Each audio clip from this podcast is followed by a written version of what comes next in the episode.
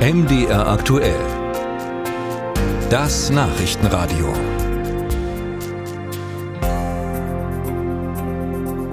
Lange Gesichter und viele Fragezeichen heute am Tag 1 nach der OB-Wahl in Pirna. Zum ersten Mal stellt die AfD mit Tim Lochner einen Oberbürgermeister in Deutschland. Lochner ist zwar parteilos, ging aber für die AfD ins Rennen.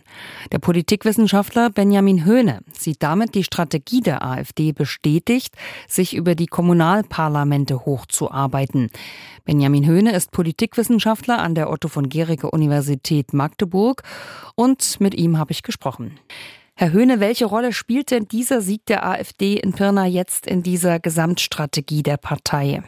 Ja, ich glaube, für die AfD ist es ein ganz, ganz wichtiger Baustein im Rahmen ihrer Normalisierungsstrategie. Die wird auf mehreren Ebenen schon länger angestrebt und es geht einfach darum, den Menschen zu zeigen, dass sie mit dieser Strategie aus der rechten Ecke heraus möchte und sich eben hinstellen möchte in den kommunalen Parlamenten und jetzt auch sozusagen im Oberbürgermeisteramt in Pirna dass äh, man der AfD die Übernahme kommunalpolitischer Geschäfte zutrauen kann und deshalb sozusagen nicht die Welt untergeht, wenn man das sehr, sehr stark ausdrückt.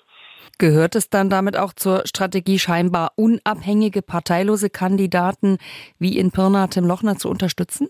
Das ist auch eine Strategie, die wir im Grunde bei anderen Parteien ebenfalls beobachten können, dass also Menschen antreten, die dann für eine kurze Zeit oder während der Wahl ähm, ihre Parteimitgliedschaft ruhen lassen oder die Parteimitgliedschaft nicht in den Vordergrund stellen. Das haben wir jetzt auch in Pirna gesehen, also dass ein parteiloser Kandidat aber ganz klar auf Ticket der AfD antrat und die AfD sich natürlich auch viel von ihm verspricht. Und das hat ganz viel damit zu tun, dass die kommunale Ebene auch durch einen geringeren Parteipolitisierungsgrad geprägt ist. Also dort spielen Personen mit Charisma, die man kennt, denen man vertraut, eine viel, viel größere Rolle, als das bei Landtagswahlen oder Bundestagswahlen der Fall ist. Nun sagen Beobachter, die Stärke der AfD sei die Schwäche der Demokratie. Haben denn daran auch etablierte, wie zum Beispiel die CDU, eine Mitverantwortung zu tragen?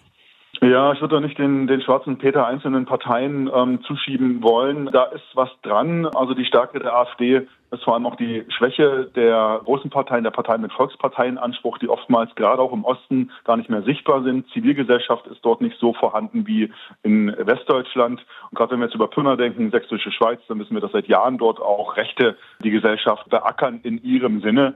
Und da geht die Saat dann auch ein Stück weit auf. Das ist das eine. Und das andere ist, äh, dass auch Demokratie als solches äh, ein Stück weit ausgebaut werden muss durch Bürgerinnenräte, mehr direkte Demokratie. Gerade die Menschen im Osten müssen sich viel stärker als bisher mit der Demokratie identifizieren, sie als eigene Demokratie verstehen. Ähm, und insofern ähm, gibt es nicht nur auf der Parteiebene Optimierungsbedarf, sondern auch auf der systemischen ähm, Ebene der Demokratie. Nun geht das Jahr 2023 bald zu Ende. Grundsätzlich, wie erfolgreich war die AfD in diesem Jahr? Es hat ja nicht überall geklappt, bei den Kommunalwahlen zu punkten. Genau. Wir haben gesehen, dass es bei einigen Wahlen geklappt hat. Wenn man jetzt an die Landtagswahl in Sonneberg denkt, in Ragun-Jesnitz die Bürgermeisterwahl und jetzt die Oberbürgermeisterwahl in Pirna, das sind wichtige Bausteine für den Erfolg. Wir haben aber auch angesehen, dass es nicht ausgereicht hat. Was man sehen kann, ist, äh, dass die Brandmauer, die man versucht, um die AfD zu legen, doch an vielen Stellen nicht funktioniert. Das heißt, dass es an Geschlossenheit der demokratischen Parteien fehlt, mit der rechtspopulistischen Herausforderung umzugehen. Das haben wir gestern eben auch gesehen, wenn es zwei Gegenkandidaten gegen den AfD-Kandidat gab, also Freie Wähler und CDU, dann hat es dafür am Ende nicht mehr ausgereicht. Und das ist eine Veränderung, die man gesehen hat zu früheren Zeiten, wo doch mehr oder minder versucht wurde, geschlossen gegen die AfD dazustehen, um zu verhindern, dass sie auf den ersten Platz ins Rennen geht. Haben wir hier eigentlich auch eine rein ostdeutsche Entwicklung oder kann sich das auch auf den gesamtdeutschen Raum übertragen, diese Entwicklung und auch diese Strategie der AfD?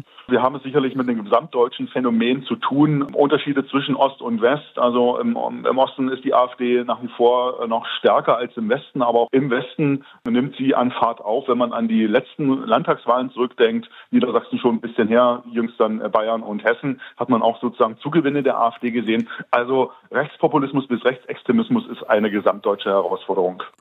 Der Politikwissenschaftler Benjamin Höhne war das von der Universität Magdeburg zur Frage, ob mit dem Wahlsieg in Pirma, Pirna die Strategie der AfD aufgeht, sich über die Kommunalparlamente hochzuarbeiten. Musik